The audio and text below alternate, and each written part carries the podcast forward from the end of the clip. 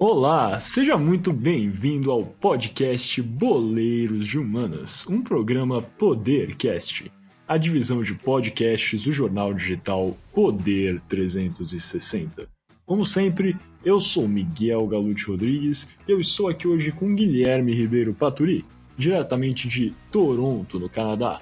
Gui, como é que você está se sentindo hoje nessa nossa gravação do quarto episódio do Boleiros de Humanas? Alô, alô, Miguel, alô, alô, caros ouvintes que nos escutam por todo esse mundo mundial. É um grande prazer estar aqui mais uma vez e vamos hoje, com tudo, falar sobre um esporte que. Será que é esporte mesmo? Polêmico aqui, hein? Ah, não. É, é, eu já vou entrar no mérito disso aí, esse deboche que, que certa parte da, da, população brasileira e mundial tem contra esse belíssimo esporte, mas a gente entra quando começar o tópico. Só vou fazer um adendo aqui. Hoje, especialmente devido a um imprevisto, João Galute Rodrigues, é, o outro co-apresentador do podcast, não estará nesse episódio, mas no próximo episódio teremos o João de volta, o nosso especialista em marketing e propaganda no mundo dos esportes. Então, sem mais delongas, vamos passar ao nosso tópico. Qual é o nosso tópico de hoje, Gui?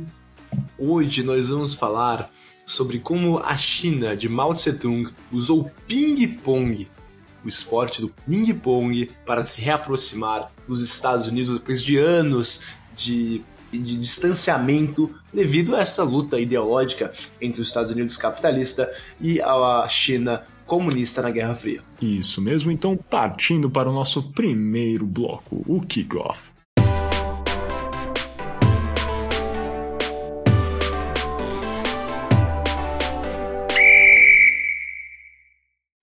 Novamente. Lembrando que você está ouvindo o podcast Boleiros de Humanas, um programa Podercast, a divisão de podcasts do jornal digital Poder 360. Estamos aqui no nosso kickoff sobre o esporte do ping-pong e a importância deste esporte na reaproximação entre o Oriente e o Ocidente nos moldes da Guerra Fria. O, o Guilherme já usou, e eu também cometi essa gafe aqui, chamei ping o esporte de ping-pong, eu vou aqui de antemão esclarecer que o nome é tênis de mesa. A Federação Internacional é a Federação Internacional de Tênis de Mesa. A brasileira também tênis de mesa. Só que não chama de esporte, não dá valor à beleza, à história que tem por trás deste belíssimo esporte. O Guilherme tava chamando de ping-pong, falando que não era esporte. Ping-pong é o que você joga com seu tio no churrasco, né? Tênis de mesa.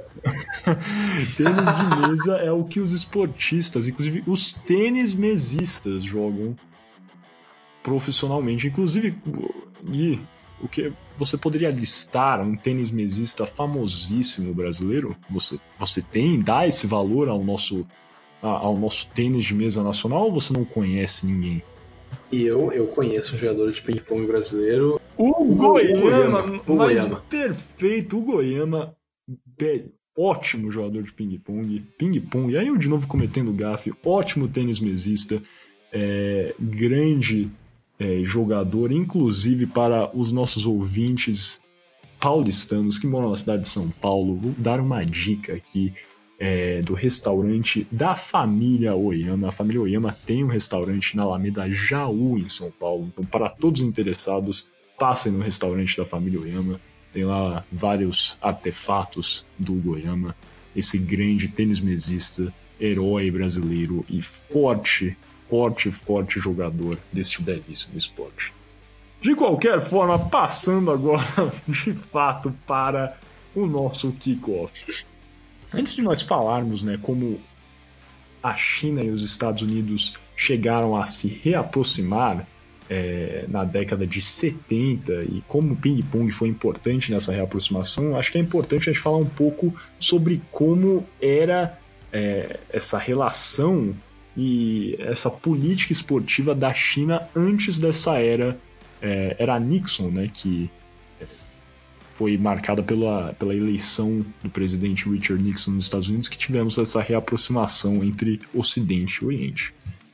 É importante ressaltar desde o início, nessa, nessa, nesse início, né, nesse, nessa divisão entre Oriente e Ocidente muito ocorreu devido à própria divisão da China, né? Com a vitória da revolução de Mao Zedong e a divisão da China entre a República Popular da China, a China conhecemos hoje em dia, e a República da China, ou a ilha de Taiwan, muitos países é, ocidentais ainda optavam por reconhecer o governo chinês como é, a ilha de Taiwan, é, enquanto a República Popular da China, apesar de governar a maior parte, a enorme né, maioria do território chinês e a grande, a vasta é, população chinesa que vive é, no território continental chinês, não era considerado o governo é, oficial da China. Assim, os oficiais, né, os governantes da República Popular da China, pensaram que era importante ter ideias de como a, a República Popular da China poderia angariar uma amizade, um, um fundamento, uma parceria com países é, mediante relações internacionais é, passivas, né? É, e uma dessas estratégias, artimanhas, foi o, o emprego da amizade é, em eventos esportivos. Inclusive, o lema utilizado pela China neste período para a sua participação esportiva era a amizade em primeiro lugar. Essa visão predominante sobre a participação esportiva da China é, é de fato a exegese né, de toda é, essa categoria da República Popular da, da China durante a Guerra Fria dentro do mundo esportivo. Queria assertir né, a sua posição como governo oficial e, e, mediante a participação nesses eventos esportivos, foi uma forma que o governo chinês queria é, se aproximar a alguns potenciais parceiros, não é, Gui? Exatamente, exatamente. E eu só queria fazer um adendo rapidamente que atualmente acho que poucos países, com certeza poucos países reconhecem Taiwan como a China legítima. Existe até hoje, só ou seja, a Beijing, está representada na ONU. Mas alguns países, como o Paraguai, talvez seja o maior deles, reconhece Taiwan como a China até hoje.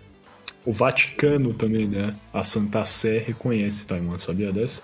O Vaticano, sim, com certeza. E foi, inclusive, né, o Vaticano, no início da pandemia é, da Covid-19, enviou máscaras, é, EPIs, para a República Popular da China, e isso aí foi um grande avanço né, nas relações entre Vaticano e a República Popular da China, né? Porque o, o Vaticano, por reconhecer Taiwan, não tem é, tem relações até estremecidas com a República Popular da China. Isso aí foi visto como um grande avanço. Mas voltando então, passando a bola para você, Gui, dando aquela tacada de ping-pong aqui.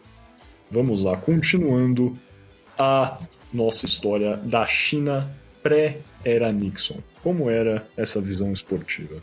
É exatamente isso que você falou, Miguel. O, o, até o, o, premier chinês, porque tínhamos o líder supremo, o líder máximo, que era o Mao Tse-tung, mas tínhamos o primeiro-ministro, o premier Zhou Enlai, que disse que fazer amizades é mais importante que competir. E essa era a visão geral no esporte no país. Era importante fazer amizades com outros países no campo e ganhar ficava em segundo plano. E isso foi muito visto uh, no Campeonato Mundial de Tênis de Mesa de 1963, quando Zhou Enlai instruiu os atletas chineses a se portarem de forma respeitosa. Etiqueta, pro, num jeito que ele descreveu como etiqueta proletária, etiqueta revolucionária. De novo, o foco era fazer vários amigos, vários amigos para para levar uma imagem boa da China uh, para frente, realmente utilizando do esporte como soft power para ajudar a, a República Popular da China, que na época era bem isolada. Ele também dizia, o Premier Zhuanlai, que a China não deveria temer a derrota. E isso se refletiu muito em campo. A China estava a anos-luz de diferença atrás em quase todos os esportes, menos o ping-pong. Por exemplo, no futebol, a Tchecoslováquia ganhou de 17 a 1 da seleção do exército chinês. 7 a 1 é já muito, mas 17 a 1 acho que nem o Tahiti levou. É, de fato, nem o Tahiti naquela saudosa Copa das Confederações de 2013 perdeu por um é, placar tão elástico, né? E de fato, é exatamente isso que eu já vinha falando, de muita boa complementação, é que a China, nesse início, né, especialmente dos anos é, 50 até os anos 60, assim, normalmente participava de jogos com países que eram vistos já como países mais amigos, tinham ideologias semelhantes à China. E com o passar do tempo, né, a partir de é, 1960 até 1970, inclusive com a ruptura sino-soviética e até o fechamento do país, né, devido à longa crise política que já assolava a China com a, com a grande fome chinesa e a revolução cultural de Mao, até falaremos um pouco mais da revolução cultural adiante. Todos esses eventos traumáticos levaram com que a China passasse a exercer este, este soft power que você falou aí, né? É, para tentar conseguir mais aliados, mais parceiros e ter essa influência sobre é, uma parte maior do globo, porque era um momento bom para a China, que acabia, acabava de ter perdido o, o seu maior parceiro econômico, estratégico, militar na União Soviética, é, para buscar novos ares, buscar novos amigos. E uma forma interessante era o emprego é, do soft power, da o termo cunhado pelos historiadores hoje em dia é da diplomacia do ping-pong. Exatamente, Miguel, mas mesmo com eles tentando fazer amigos e, e, levar essa imagem de uma China aberta que busca amizades e, e, realmente tentando estender esse soft power, como a gente falou, as seleções eram péssimas, porque eles eram praticamente incentivados a perder. Não era bem assim, mas como Enlai, o primeiro-ministro, disse, não devemos temer a derrota. Então precisava melhorar. Começou a, a melhorar um pouco no Mundial tênis de mesa em 1961, disputado uh, justamente em Pequim, onde, como se diz, a China está passando por um período político muito, muito conturbado, com cortes no orçamento esportivo em 35%. Por exemplo, o Zhou Enlai estava presente na abertura desse Mundial de Tênis de Mesa, e a única ausência mais importante era justamente de Mao Tse Tung, o que deixava entender que o líder supremo da China não não estava muito ligando para uh, o tênis de mesa, não estava muito entusiasmado em usar o esporte como uma arma diplomática. Ele realmente, nessa época, 1961, viu o esporte mais de uma maneira como nós vemos, o esporte pelo esporte. Não é mesmo, Miguel? Isso, justamente. E é, esse fechamento né, da China, é, até que você tocou aí no Mundial de Tênis de Mesa, é importante falar que antes disso a China já passava por uma transição onde, é, o Gui falou, vinha tomando goleadas e perdendo assim de seleções fracas em outros esportes e a China começou até a fazer um relaxamento, permitir que filhos de chineses que moravam em outros países viessem para praticar esportes na China, demonstrar e, e de fato ter um expertise maior em alguns esportes e melhorar a qualidade das equipes. No entanto, com os períodos, o, assim, o advento né, desse período bem conturbado na política chinesa, é, no final dos anos 50, início dos anos 60, é, essa flexibilização que existia para trazer é, profissionais de fora é, e dar essa liberdade maior para esses profissionais viverem dentro, porém fora é, dessa cortina de bambu que chamavam né, dentro da República Popular da China, praticamente talhada nas suas raízes, né? Houve é, um advento de recomendações para quais atletas poderiam sair para competições ou não. Se um atleta não tivesse é, uma inclinação é, 100% ligada ao Partido Comunista, ele era impedido de sair da China, não poderia praticar o esporte. Enfim, é, só com esse campeonato, eu acho, né, de 1961, Mundial de Tênis de Mesa, onde a China sediou é, países como, por exemplo, o Japão, é, um país que era visto como um, um adversário, e a delegação japonesa veio e a China pôde exercer um pouco desse soft power, receber a delegação japonesa. Foi aí que os políticos do Zhou Enlai já levavam isso muito a sério, né? Como a gente falou, a amizade em primeiro lugar era uma forma de angariar é, esses aliados, potenciais países amigos. Porém, foi nesse campeonato que eu acho que começaram a levar a sério. Não foi exatamente que pegou de vez a diplomacia do ping-pong, mas foi aqui eu acho que, que é, um, é um marco, porque é, neste campeonato, é, apesar do Mao Zedong não ter dado tamanha importância, é, o, o tratamento da, da delegação japonesa foi alvo de, de grandes críticas do próprio Zhu Enlai, porque quando os japoneses iam jogar, muitos os vaiavam, é, não era uma recepção calorosa igual o Zhu Enlai tinha frisado, né? Vamos tratá-los de forma cordial, uma, é, é uma etiqueta proletária, é uma etiqueta pro, é, revolucionária, uma forma de trazê-los para o nosso lado. Isso não foi o que aconteceu durante o campeonato mundial. No entanto, após o término do, do campeonato, é, a delegação japonesa foi convidada a fazer um tour da China e jogar algumas partidas. E uma instrução de Zhu Enlai, é, os comitês do Partido Comunista de cada cidade onde esse tour parou é, fizeram com que os jogos da delegação japonesa fossem amplamente aplaudidos, com torcidas é, em massa. Assim, os jogadores japoneses se sentiram bem em casa na China. É, inclusive, é, apesar, com a torcida a seu favor, eles também tiveram um tour da muralha da China e um jantar de despedida com o prefeito de Beijing, a delegação japonesa. Essa seleção então voltou para casa com uma ótima expressão, isso foi amplamente proliferado pela mídia japonesa e foi uma, um início, né? Acho que foi aquela, aquela faísca que acendeu ao que viria a ser é, a diplomacia de ping-pong propriamente dita no final é, do século é, do, da década de 60, é, início da década de 70.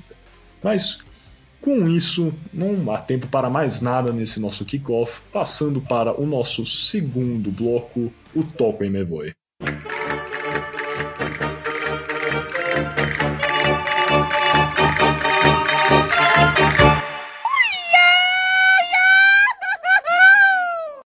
Bem-vindos de volta. Agora estamos no segundo bloco do podcast Boleiros de Humanas, o bloco Toco e Meoi. E lembrando de novo que você está ouvindo o podcast Boleiros de Humanas, um programa Pottercast, a divisão de podcast do jornal digital Poder 360. E agora vamos falar um pouco de realmente a diplomacia do ping-pong e como o Nixon e o Mao Tse-tung conseguiram se reaproximar a, a China comunista e os Estados Unidos capitalista em meio a essa Guerra Fria usando o tênis de mesa. O Nixon foi eleito como presidente dos Estados Unidos numa eleição não tão disputada quanto as anteriores em 1968. Ele assumiu com, com a ambição de conseguir se reaproximar com a China queria deixar esse legado de ter conseguido essa reaproximação no momento em que a China não estava mais uh, tendo relações tão boas com a União Soviética. Mas para fazer isso você tinha que não podia diretamente falar com Pequim, porque caso Pequim não quisesse uma reaproximação com Washington, Washington seria humilhada. Isso era inaceitável para ambos os Nixon e os americanos. Então tivemos tentativas indiretas de contato com Pequim, porque lembrando, os Estados Unidos não tinha nem representação oficial em Pequim. Tentaram então uma reaproximação via ah, os Países Baixos, depois via a França e depois via o Paquistão. Nenhuma dessas teve muitos frutos. Até que Nixon tentou também com o ditador romeno Ceausescu, via Bucareste, mas também não deu tão certo assim. A primeira tentativa, então, teve que ser direta, tendo em vista que essas tentativas indiretas de contato com a China não funcionaram. Nixon instruiu então o embaixador americano em Varsóvia a contactar diplomatas chineses para iniciar discussões concretas. Em janeiro de 1970, o embaixador americano e o encarregado de negócios chinês tiveram uma reunião em Varsóvia. E um mês depois, o embaixador americano, também em Varsóvia, o mesmo, indagou a si mesmo diplomata chinês sobre a possibilidade de reuniões de alto escalão entre os Estados Unidos e a China. Então aqui podemos ver que Nixon e os Estados Unidos queriam já uma reunião com talvez ministros ou até mesmo chefes de Estado. Mas Pequim não prometeu nada. Não estava, nessa época, muito interessada. Mesmo que nesse momento Mao Tse-tung e a China também precisassem dos Estados Unidos.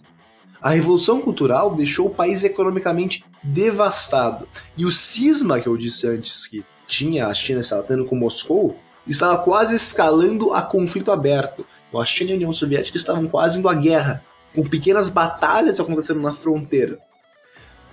Pequim estava desafiando a política soviética e a URSS perguntou a Washington como eles reagiriam a uma invasão à China.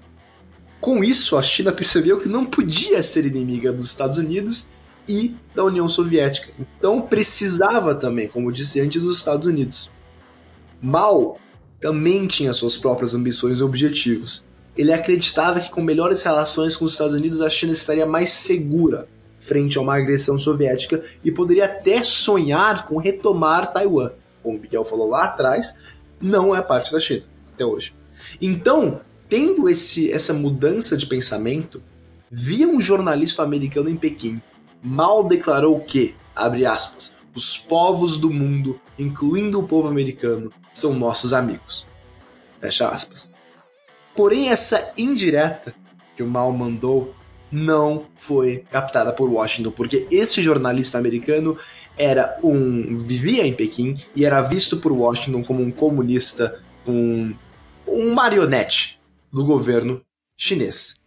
Então, como a gente pode ver, os dois lados, na verdade, queriam aproximar essa aproximação, mas não sabiam como fazer isso. É justamente isso. Tanto o Nixon como Mao, né, precisavam dessa reaproximação. De fato, os Estados Unidos devastado era a época onde, independentemente de quem governasse, eu acho teria certa resistência após o fiasco que foi a guerra do Vietnã é, essa vitória do Nixon, como vocês já sabem, né? Dando um spoiler aqui, o Nixon conseguiu, pessoal.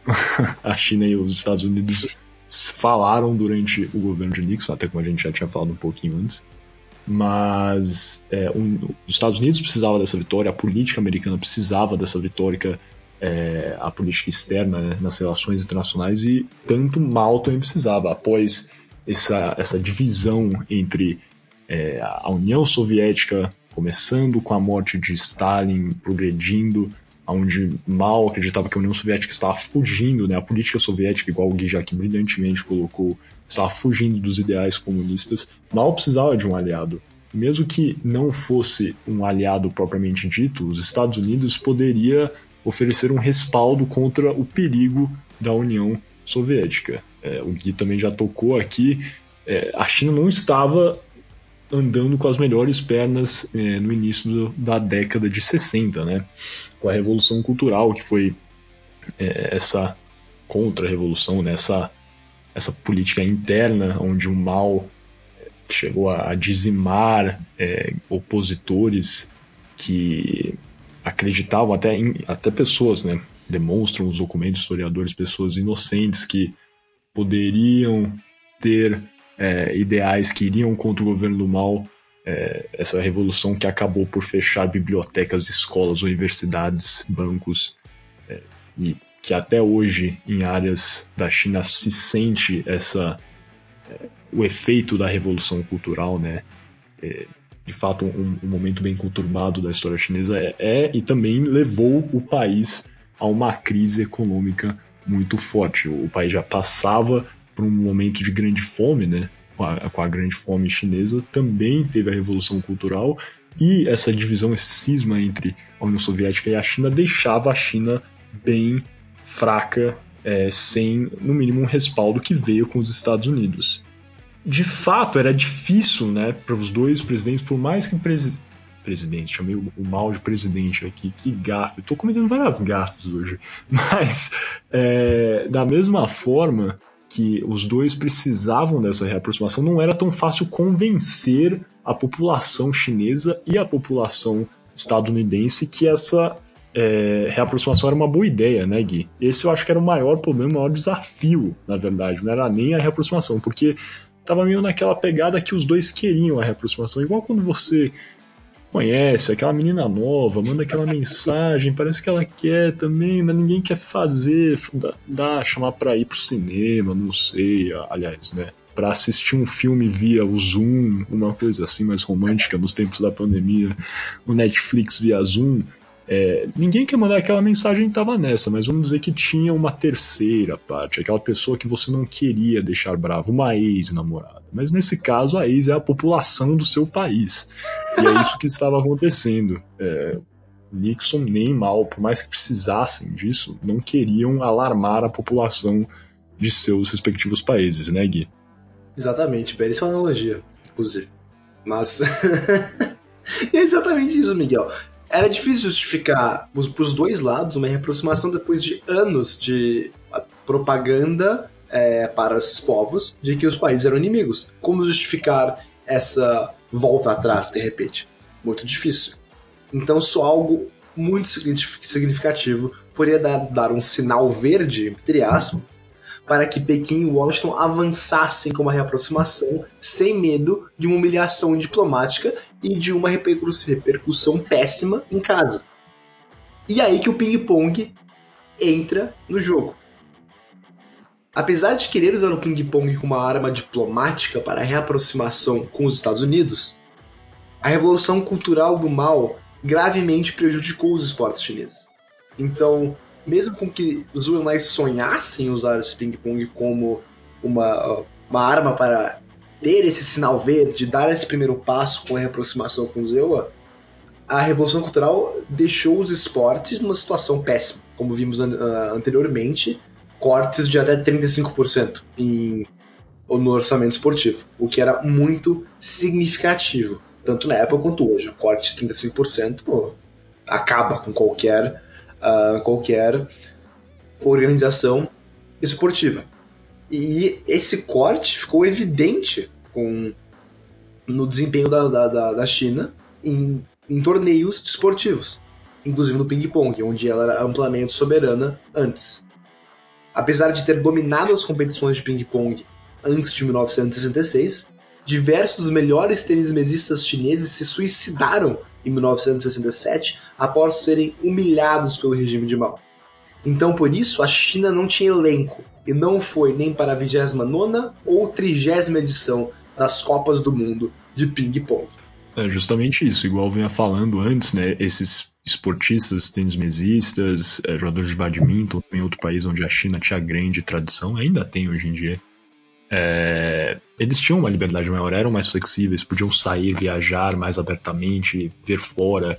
É, alguns que moravam em Hong Kong eram filhos é, de chineses, porém moravam nos Estados, não nos Estados Unidos, mas em outros países, é, poderiam voltar para a China e praticar e ter toda essa liberdade e respaldo do governo. Isso não era mais o caso, né? Com esse fechamento, com é, esse novo panorama, muito do que antes era é, dado a esses jogadores foi talhado, e assim alguns, né, igual Gui falou aqui, foram humilhados a ponto de cometerem suicídio. Isso aí levou a um atraso imenso é, da cultura tênis mesista da China.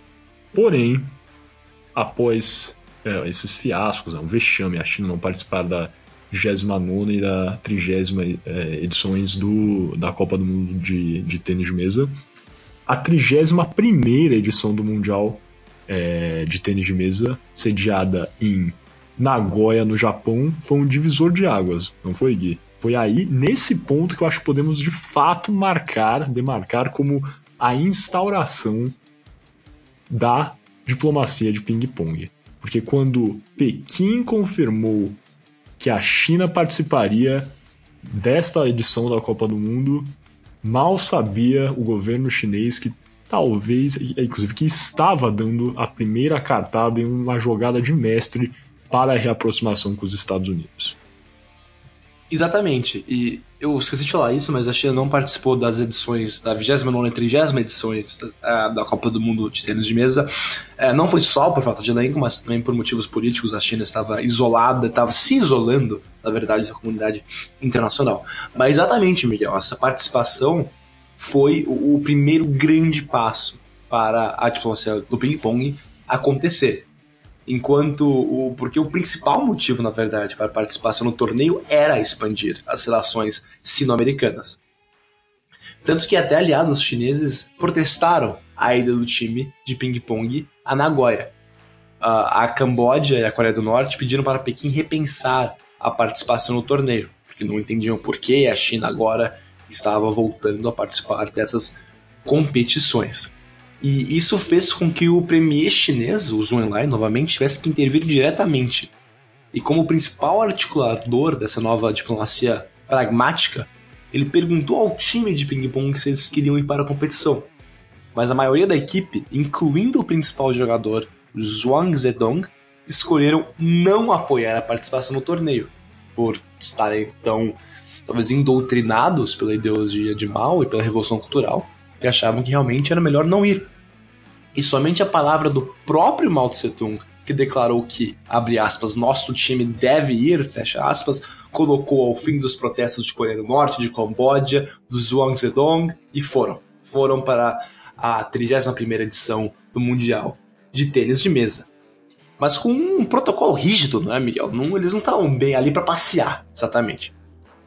É, justamente, o protocolo que foi aprovado pelo Partido Comunista, né, foi é, dava instruções ao como os atletas chineses deveriam se portar frente a adversários dos Estados Unidos. É, por exemplo, os atletas chineses não eram permitidos a iniciar interações com os estadunidenses, eles só poderiam os cumprimentar e conversar se eles começassem a interação, ou seja, não partiria da China essa primeira essa primeira interação, né, de fato. E a, o segundo ponto que talvez chama mais atenção desse protocolo é que se os dois times se enfrentassem, os é, tênis mesistas chineses não poderiam trocar bandeiras é, com os americanos, né, os norte-americanos, mas poderiam os cumprimentar de fato, nessa situação, então, teve pouca interação entre os jogadores da China e a delegação é, dos Estados Unidos em Nagoya, porque todas essas teriam que ser iniciadas pelos norte-americanos, o que não ocorreu. É, no entanto, um evento, né, e todos sabendo dessa tensão que existia entre a China e os Estados Unidos, e era vista é, a pública, né, a mídia não sabia que tinha toda essa especulação, tanto do lado chinês quanto do lado americano, pela uma reaproximação. E neste momento que um jovem tênis mesista americano deu aquela mudança, né, fez, tomou uma ação que de fato acendeu aquela faísca para a reaproximação, não foi, Gui? Foi. Inclusive, essa história é bem engraçada. Porque esse jovem tênis mesista americano se chamava Glenn Cohen. Ele entrou no ônibus da delegação chinesa sem querer. Inicialmente ele foi ignorado. Até Zedong, o, o não Mao Zedong, o Zhuang Zedong, o principal jogador a, da seleção chinesa, lembrar que Mao queria relações mais próximas com os americanos. E ele disse a Cohen, via o intérprete, intérprete, claro, que chineses e americanos eram amigos, mesmo que Washington fosse hostil a Pequim. Ele presenteou ao americano uma pequena pintura de seda para representar essa amizade, Agora, por que ele estava com essa pequena pintura de seda, de seda no ônibus indo pro, pro jogo, eu não sei. é, inclusive sobre esse evento, né, depois, é, ao entrevistar o Glenn Cohen, é, o jornal é, New York Times falou que o, o Glenn Cohen ficou entusiasmado, né, recebeu o Glenn Cohen, inclusive que entrou no ônibus, ônibus porque ele havia perdido, teria perdido o ônibus da delegação dos Estados Unidos e pegou o ônibus que viu, e era a delegação chinesa. Lancone ficou tão animado com aquela. É, aquele presente, né? Ele foi, procurou nos bolsos e viu que a única coisa que ele tinha era um pente. Então ele achou que não era melhor dar um pente de volta ao Lancone. Pesquisem fotos, era um hippie. É, depois ele presenteou o, o Zedon com uma camiseta com o símbolo da paz. E eu acho que foi até uma troca justa, né? Entre os dois é, grandes tênis mesistas. É, mas com isso, esse evento, né, essa interação ampla, amplamente midiática, né? Vários tiraram fotos do americano é, trocando presente com o jogador chinês, conversando via intérprete, e a, a, a revista Time também, publicação é, dos Estados Unidos, descreveu esse momento como é, o ping que foi ouvido ao redor do mundo. Né? Uma analogia ao, ao tiro, né? Que foi ouvido ao, redor do mundo, que foi o, o, momento que marcou o início da Revolução Americana é, em 1776. E com isso, né, só para finalizar esse nosso tópico aqui, rapidamente, em um minuto, terminando agora esse nosso toque em Movoi, é, o torneio chegou ao fim e as equipes colombianas, jamaicanas e estadunidenses foram requisitaram formalmente para visitar a China, né? Requisitaram que fizessem um tour lá. É, os, os, pedidos dos países latino-americanos rapidamente foram aceitos, enquanto os Estados Unidos não foram. O relatório, então, foi entregue ao Premier Zhuenlai e a Mao, que dizia que não era prudente, do ponto de vista político, autorizar a visita do time é, dos Estados Unidos antes de assentir a visita de políticos americanos esquerdistas. Depois de refletir por alguns dias, Mao aceitou a recomendação do relatório. No entanto, no mesmo dia, Mao voltou atrás e decidiu ele mesmo convidar a delegação dos Estados Unidos. E essa, esse evento, né, essa interação do Glencoe foi importante para trazer essa delegação americana, que seria, né, em vários anos, a, a primeira vez que uma delegação dos Estados Unidos visitaria a República Popular da China. Os americanos viajaram por várias cidades, jogaram jogos, foram recebidos, e este foi um momento de enorme de enorme presença da mídia, né? Isso foi de fato importantíssimo para que a mídia criasse uma visão onde a China e os Estados Unidos poderiam existir como países parceiros e amigos. Teríamos aqui uma, uma delegação de americanos viajando pela China, então por que não poderíamos ter também um presidente indo até a República Popular da China? Mas com isso, fechamos o nosso Toco em Mevoi e passamos para o arremate para ver como é que foi essa visita de Nixon após o Mundial de Nagoya.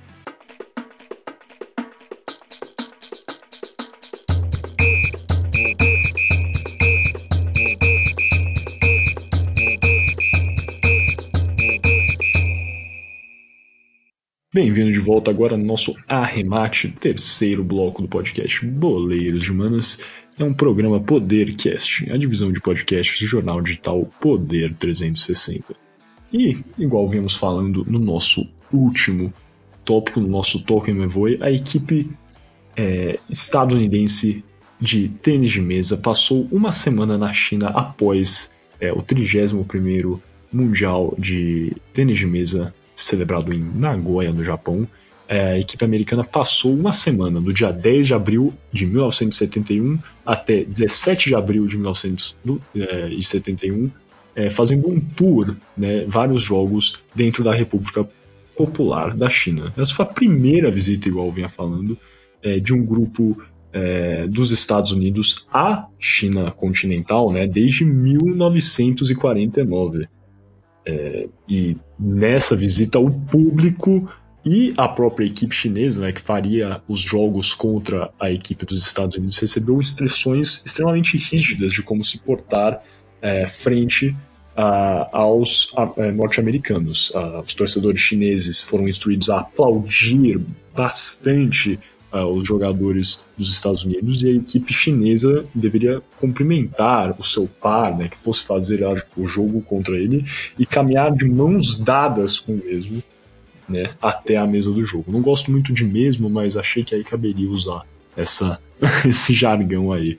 Mas, é, e, né, de fato, os americanos, quando chegaram para fazer esse tour, esperavam que eles não iam ganhar nenhuma partida. É, no entanto, o Premier Zhu Enlai pediu para que os chineses, entre aspas, né, para usar aqui outro jargão, pegassem leve um pouco em alguns jogos. Então a equipe dos Estados Unidos conseguiu vencer algumas partidas sem que ficasse óbvio, claro, para a mídia, é, que os chineses estavam tirando o pé do acelerador. Então assim, os Estados Unidos participou né, desse tour e, e visitou vários é, pontos turísticos, viu e teve o calor dessa torcida chinesa, onde ela foi instruída pelo Partido Comunista a aplaudir, a comemorar. Teve essas demonstrações onde os jogadores chineses caminhavam de mãos dadas, inclusive o, a, os norte-americanos conseguiram vencer algumas partidas, o que foi importantíssimo, né? Do ponto de vista midiático, vencer os chineses na China demonstrava, né, até uma entre aspas supremacia americana que para é, a, a, mídia americana e para a população americana sempre é bem vista, né, Gui? Exatamente. E outro fato interessante é que a equipe americana chegou até encontrar o Premier Enlai pessoalmente. Isso foi muito significativo à época, porque muitos diplomatas ocidentais nunca tiveram essa honra. Ou seja, usando um exemplo, não sei se é verdade, mas uh, porventura embaixador da Alemanha Ocidental nunca se encontrou com o Premier Enlai, mas o, o o hippie lá dos times de ping-pong americano se encontrou um premier da China comunista. E nessa reunião o premier Zhuenlai teria dito que, abre aspas, que alegria é trazer amigos de longe e, fecha aspas, e também, abre aspas, com a sua visita, a porta para nossa amizade foi reaberta fecha aspas. E então podemos ver que o Zhuenlai estava muito animado com sua visita e via como ela podia realmente revolucionar as relações sino-americanas. É justamente isso. E né, essa visita chocou o mundo inteiro. Ninguém estava preparado para né, esse grupo de americanos, vários hippies, irem para é, entrarem, adentrarem na República de, na República, na cortina de bambu que mal havia é, colocado sobre a República Popular da China no início do, da década de 60. O, a União Soviética, por exemplo, ficou muito preocupada. Chegou a enviar, enviar uma mensagem a Washington ressaltando que essa diplomacia de ping-pong era tudo uma armadilha de Pequim. É, no entanto, né, voltando àquela analogia que eu fiz, acho que inclusive fica melhor dizer que a União Soviética é aquela ex-ciumenta da China, né? A China tá ali já com uma nova um novo contatinho, né, uma nova um possível romance com os Estados Unidos e a União Soviética está correndo atrás. Eu acho que isso aí demonstra bem. E o Nixon, né, inclusive percebendo né, que mal tinha convidado, tratado bem os jogadores dos Estados Unidos, viu isso como primeiro passo para a reaproximação possível. Ele, então, né, percebendo né, esse esforço feito, estaria pronto para trabalhar para melhorar as relações diplomáticas. Exatamente, Miguel. É exatamente essa palavra que eu usaria também. O Nixon se animou até. E para seguir essa iniciativa chinesa de reaproximação óbvia, com o convite do Mao foi uma, uma iniciativa óbvia de reaproximação, ele quis tomar o próximo passo imediatamente e anunciou as seguintes medidas logo que o time americano foi à China. Primeira medida, o embargo comercial americano à China, que já chegava ao seu vigésimo ano, foi encerrado. Isso é isso é muito, muito significativo. É Segunda medida. Exatamente. Os Estados Unidos agora processaria vistos para cidadãos chineses do continente. Antes não acontecia. Chineses não tinham, não podiam ter vistos para visitar os Estados Unidos, só chineses ah, de Taiwan. Terceira medida: controles cambiais seriam relaxados, permitindo Pequim acesso mais fácil a dólares americanos, dólares americanos que são a, moeda do comércio global, a China não tinha acesso fácil a eles, isso era muito prejudicial para o país. E a última medida importante foi que Nixon declarou que, não foi bem uma medida, foi uma declaração, adoraria visitar a China. Falou exatamente isso, com essas, todas, as, todas as letras, aí eu adoraria visitar a China. E a China reagiu a essas medidas americanas enviando uma mensagem via o Paquistão, porque, de novo, não existia embaixada americana em Pequim para para que a comunicação pudesse, essa comunicação pudesse ser direta. Então, no dia 21 de abril, a China enviou uma mensagem via o Paquistão que o país, abre aspas, está preparado para receber publicamente em Pequim um enviado especial do presidente dos Estados Unidos, ou até o próprio presidente, para conversas bilaterais, fecha aspas. Justamente, né? E daí o Nixon prontamente, na verdade, né, algumas semanas depois, em maio, dia 10 de maio, enviou via Islamabad que estava preparado para aceitar um convite para visitar a China, devido à necessidade urgente de normalizar as relações diplomáticas entre os dois países. Como já falamos, os dois precisavam né, desse contato e agora que já estava escancarado né, que era possível essa reaproximação, os dois países e os dois líderes estavam bem animados com essa situação. Foi então acordado que Nixon visitaria a China e que seu principal conselheiro, Henry Kissinger, chegaria alguns dias antes para organizar uma agenda oficial com o governo chinês, meio que fazendo uma pré-viagem, né? É, para entender bem como, como funcionava, e essa viagem do Kissinger ficou bem famosa, inclusive, né? É, o Kissinger foi à China no dia 9 de julho é, do, do mesmo ano, ao se encontrar, e, e ao se encontrar com o Zhu Enlai, o, o Premier foi incisivo ao ressaltar, de fato, né, a importância da visita do time de tênis de mesa é, dos Estados Unidos para, a, assim, melhorar a relação é, entre os Estados Unidos e a China. Então, de fato, vemos aqui que nessa visita do Kissinger, já para preparar né, a reaproximação de fato, o Zhu Enlai postulou a importância né, que teve essa visita da delegação é, norte-americana à China continental é, e como essa diplomacia do ping-pong teve êxito nessa reaproximação entre China e os Estados Unidos. Exatamente. E o Richard Nixon chega à China no dia 21 de fevereiro. E quando ele se encontrou com Mao Tse-tung, o líder máximo chinês, como Zhu Enlai, deixou claro que foi o ping-pong que criou as condições necessárias para aquele encontro. Então é isso. Surpreendentemente podemos ver que foi o tênis de mesa, esse esporte que eu estava brincando no começo, sem dúvida é um esporte, fez com que uh, fez uma ponte para um dos eventos mais importantes da Guerra Fria, o encontro entre Richard Nixon e Mao Tse-tung. Justamente. E agora, como sempre, terminamos aqui um dos nossos três primeiros blocos do podcast Boleiros de Humanas, ou seja, chegou o fim da nossa primeira parte desse episódio sobre a diplomacia de ping-pong e a reaproximação entre os Estados Unidos e a China é, no início da década de 70. É, como vocês sabem, agora temos a nossa segunda parte com os nossos últimos blocos, o Shootout, onde temos uma rápida série de perguntas e respostas sobre o tópico que debatemos, onde vocês poderão aprender um pouco mais de, de trivia né, sobre é, a diplomacia do ping-pong, o governo de Richard Nixon e a Guerra Fria como um todo.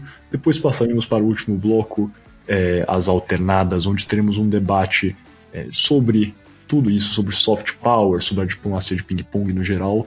E convido todos então a participarem, a clicarem nessa segunda parte do episódio é, da diplomacia de ping-pong. Como sempre, compartilhem, o seu apoio é muito importante para nós aqui no podcast Boleiros de Humanas. E conto com vocês. Até a próxima.